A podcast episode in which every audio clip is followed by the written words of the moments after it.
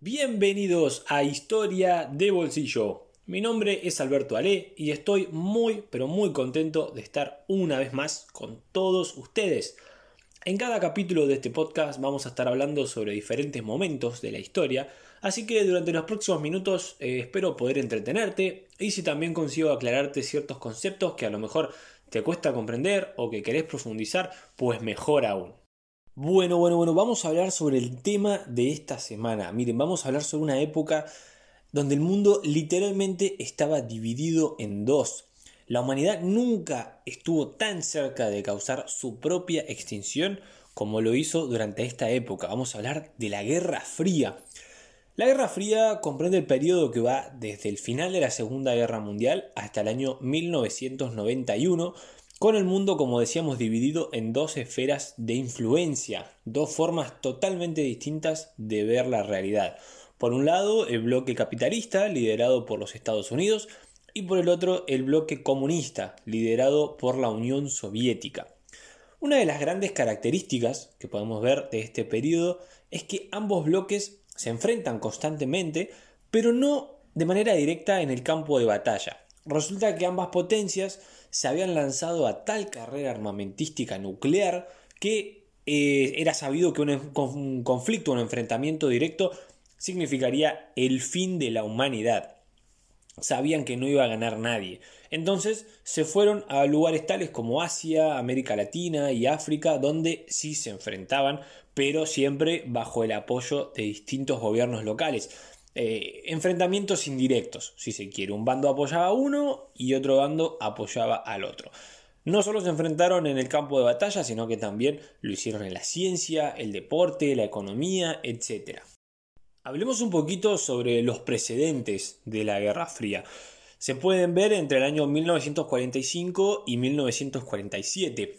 Ubiquémonos en verano de 1945. Estamos en la conferencia de Potsdam y Alemania acaba de rendirse ante los aliados. Estos se reúnen para configurar el mundo de la posguerra y ahí nomás comienzan los recelos entre los llamados tres grandes Estoy hablando de la Unión Soviética, Estados Unidos y Reino Unido. Uno de los conflictos principales fue el motivo de Irán. Estados Unidos quería a la Unión Soviética fuera de ese territorio, ¿sí? La Unión Soviética tenía otros planes. Además, la URSS no se quería ir de aquellos países de Europa del Este que previamente había liberado de los nazis. Se suponía que iba a convocar elecciones libres, democráticas, pero la realidad es que terminó imponiendo regímenes comunistas fieles a Moscú.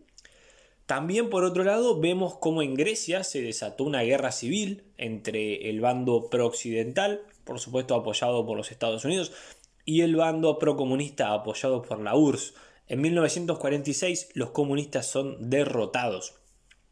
Y uno de los grandes conflictos era qué hacer con Alemania. Recordemos que Alemania estaba dividida en cuatro, ¿sí? cuatro zonas de influencia, eh, bajo la URSS, Estados Unidos, Reino Unido y Francia, y a su vez la ciudad de Berlín, que era como una isla, si se quiere, dentro de la Alemania soviética, también estaba dividida en cuatro zonas de influencia. Entonces no se podían poner de acuerdo sobre qué hacer con Alemania y principalmente con Berlín.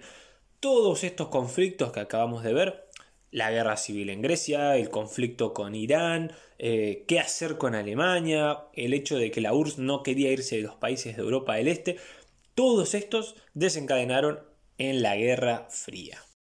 Se afirma que, que este conflicto, la Guerra Fría, comenzó oficialmente en el año 1947, cuando el presidente de Estados Unidos, Harry Truman, habló en el Congreso y dijo que había que contener el comunismo, ¿sí? que había que contener la expansión del comunismo usando todos los medios necesarios. Esto es muy importante. ¿Cómo responde la URSS? No se iba a quedar de brazos cruzados, por supuesto. Lo que hizo fue crear una organización llamada Comiform, la cual financiaba, dirigía y protegía a todos los gobiernos comunistas del mundo. Un año después, en 1948, Stalin cerró Berlín a los occidentales. Recordemos que la ciudad se encontraba en la zona de influencia soviética. ¿Qué hizo Estados Unidos? Respondió con un puente aéreo. ¿sí? Durante un año, todos los días, miles de vuelos partían desde la Alemania occidental hacia Berlín occidental y allí arrojaban víveres para abastecer a la población.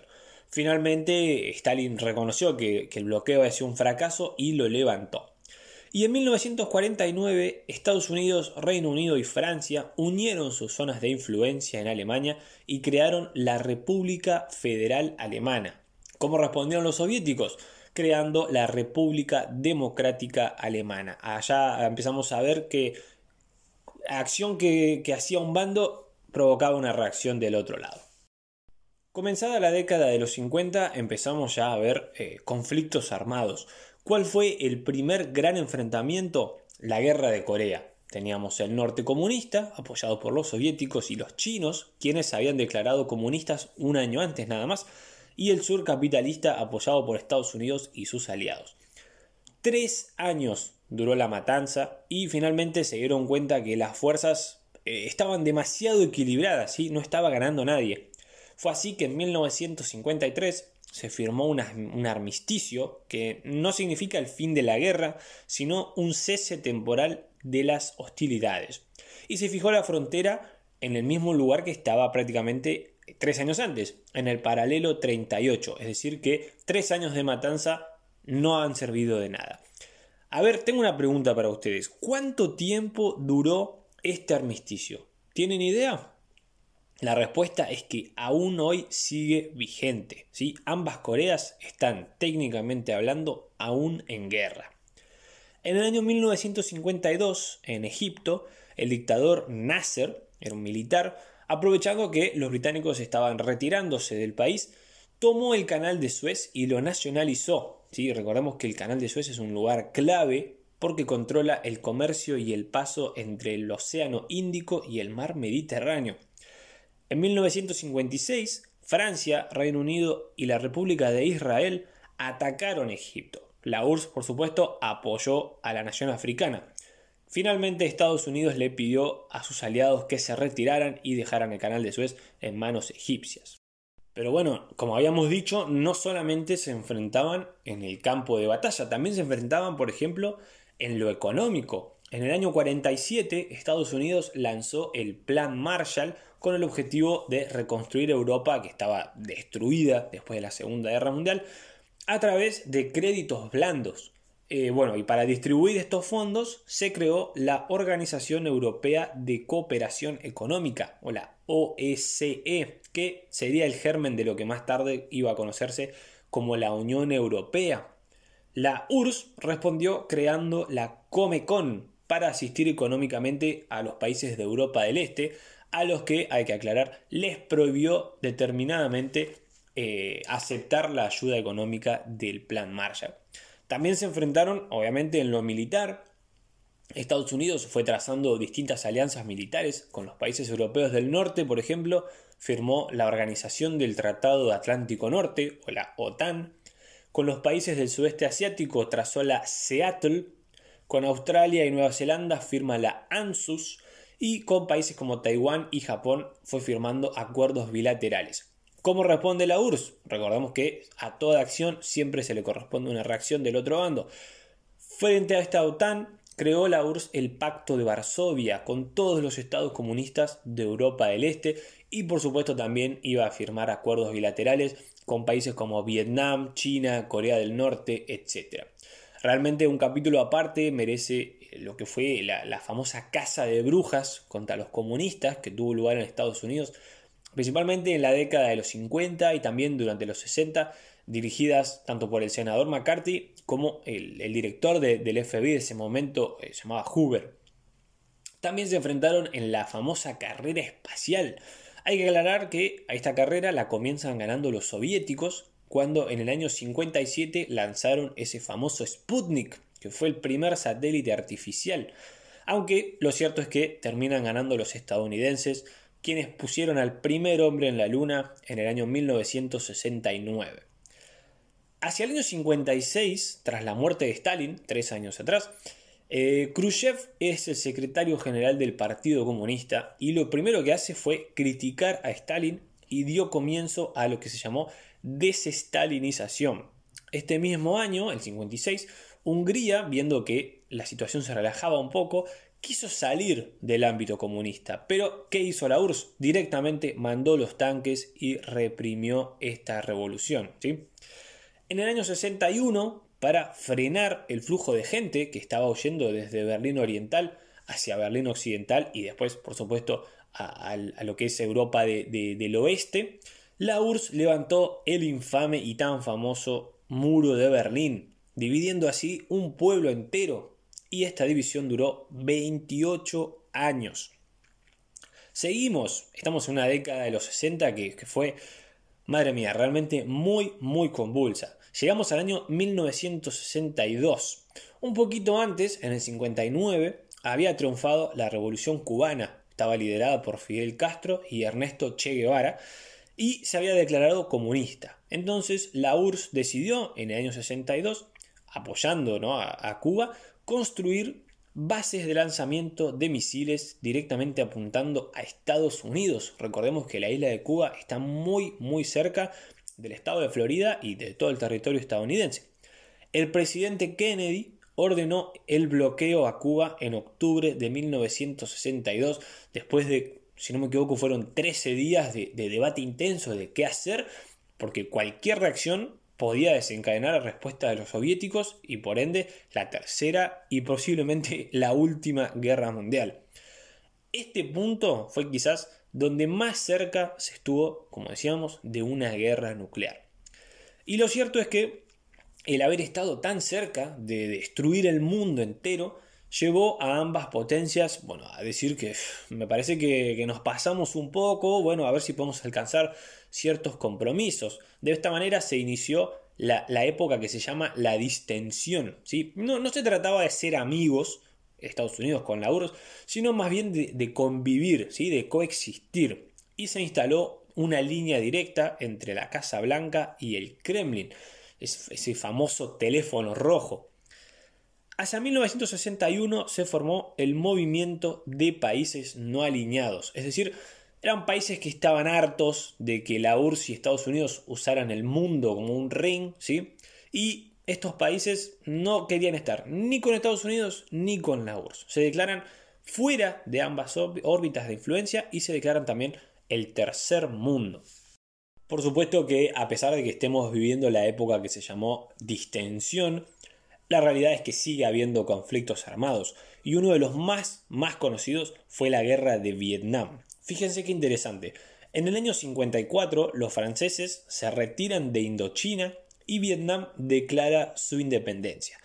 Pero pasó obviamente como pasó en Corea. Había pro-comunismo y pro-capitalismo, ambos, ambos apoyados por la URSS y Estados Unidos respectivamente. Al principio Estados Unidos envió más que nada consejeros militares y pocos soldados, pero hacia el año 1968 había ya medio millón de soldados estadounidenses en Vietnam. Estados Unidos no podía terminar con esta táctica de guerrilla que estaba empleando el Vietcong y al mismo tiempo en Estados Unidos se generó un enorme movimiento pacifista, un movimiento social antiguerra. Finalmente Estados Unidos debe retirarse y en Vietnam se instala un gobierno comunista aliado de la URSS. A pesar de estar enfrentados entre 1972 y 1974, ambas potencias acuerdan frenar un poco la, carrera armamentística nuclear que ya estaba fuera de control y acuerdan que ninguno puede tener más de 2.400 misiles intercontinentales. Fíjense, ¿no? Solamente 2.400 misiles. Sin embargo, en el año 79 se termina esta distensión surgiendo conflictos, bueno, en Nicaragua, en Camboya, en Etiopía, El Salvador, etc. Y hasta aquí podemos afirmar con, toda certeza que Estados Unidos iba perdiendo la Guerra Fría, iba perdiendo países de, de influencia. Y encima, en el año 79, la gota que colmó el vaso en Irán, el régimen del Shah, que era pro-estadounidense, es destituido por una revolución islámica liderada por el famoso Ayatollah Khomeini. Esto Estados Unidos, por supuesto, no lo iba a permitir. Y solamente dos años después, en 1981, llega a la Casa Blanca el nuevo presidente. Se llamaba Ronald Reagan y era un ferviente anticomunista. Estaba de, ya quería de una vez y para siempre derrotar a la URSS. Entonces establece políticas económicas, sociales y militares solamente con este fin. Incluso quería llevar a cabo, fíjense qué interesante, lo que él llamaba Guerra de las Galaxias, que era básicamente un escudo en el espacio para destruir cualquier misil que fuera dirigido hacia Estados Unidos. La verdad es que hacia fines de los años 80 la URSS comienza a dar señales de, agotamiento, comienza a colapsar. La verdad es que no podía seguir el ritmo que estaba llevando Estados Unidos en lo que respectaba a, armamento y a inversión en tecnología. Para colmo, encima, en el año 79, la URSS decide invadir Afganistán para consolidar el gobierno prosoviético. Estados Unidos, por supuesto, apoya a los rebeldes que curiosamente luego serían enemigos de Estados Unidos. Estoy hablando de los talibanes, esos islamistas extremos. Y hacia el año 1985 nos vamos acercando al final de, de esta Guerra Fría. Miren, ese año Mikhail Gorbachev se convirtió en secretario general del Partido Comunista y rápidamente se dio cuenta que la situación no podía continuar así por mucho más. Entonces inició dos movidas para tratar de salvar la situación. Si La primera es la perestroika, que era una política de reestructuración para la URSS, y la segunda es la glasnost, que significa una política de transparencia en cuanto a la información. Sin embargo, y a pesar de todos los esfuerzos de Gorbachev, esto también fracasó, entonces lo que hizo el secretario general fue aflojar el control soviético sobre sus países satélites. Y entonces esto fue aprovechado por los países de Europa del Este, quienes, viendo que los soviéticos no iban a mandar los tanques a reprimir, directamente se salieron de la órbita soviética. El ejemplo más claro de esto lo vemos en 1989 con la caída del muro de Berlín.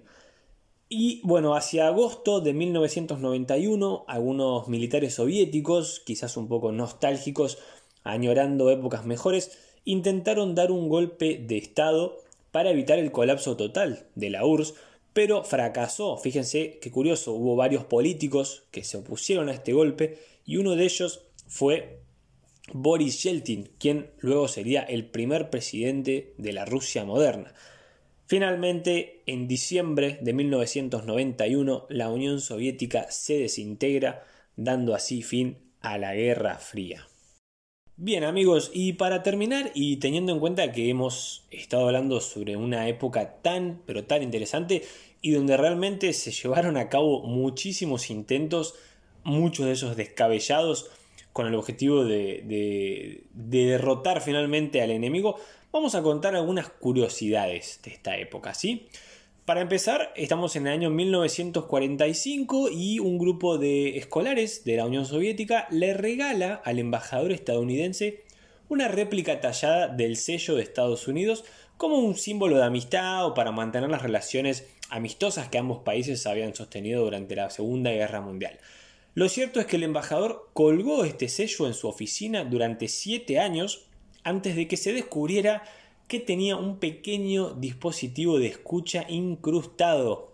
Así como suena, realmente fue uno de los primeros dispositivos de escucha de, la Guerra Fría.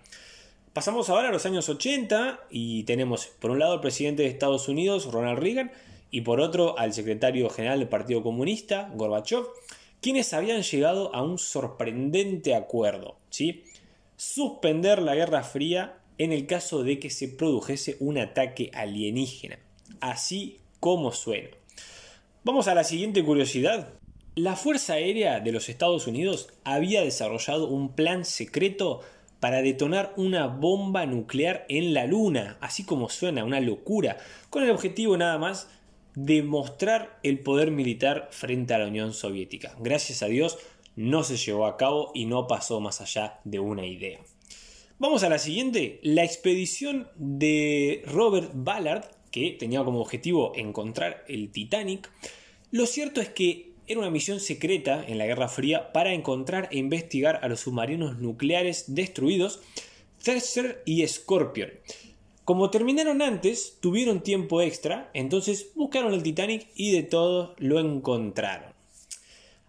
Aunque parezca increíble, durante la Guerra Fría, la Unión Soviética y los Estados Unidos habían desarrollado un proyecto para ir juntos al espacio. La Unión Soviética ya estaba a punto de dar el visto bueno, pero ocurre que el presidente estadounidense, Kennedy, es asesinado y entonces la Unión Soviética se echa para atrás. La verdad es que no se fiaban del presidente, del nuevo presidente de los Estados Unidos, Lyndon Johnson. Como muchos de ustedes sabrán, durante la Guerra Fría se hicieron experimentos de todo tipo y algunos, como habíamos dicho, de lo más extraños. ¿sí? A principios de los años 50, la CIA colocó grandes cantidades de LSD en el pan de una panadería del pueblo francés de Pont-Saint-Esprit con el objetivo de realizar un experimento de control de mentes. Cientos de personas tuvieron alucinaciones simultáneas, en lo que consiste uno de los episodios más pintorescos y más llamativos de esta época. Como dijimos recién, los experimentos que se hacían eran en muchos casos ridículos. ¿sí? Uno de los más ridículos, a mi parecer, es el hecho de que la CIA haya puesto en marcha un proyecto de nada más ni nada menos 15 millones de dólares donde se implantaban micrófonos a gatos para escuchar conversaciones de los soviéticos. La idea era que, por supuesto, nadie iba a sospechar de un gato espía. Lo cierto es que el proyecto fracasó en la primera misión donde el gato que usaron fue atropellado por un coche. Después de eso, por supuesto, el proyecto quedó suspendido. Bueno amigos y amigas, hasta aquí el capítulo de esta semana. Espero que lo hayan disfrutado, que se hayan entretenido y también que hayan aprendido. Nos vemos la siguiente semana para más historia de bolsillo. Chao.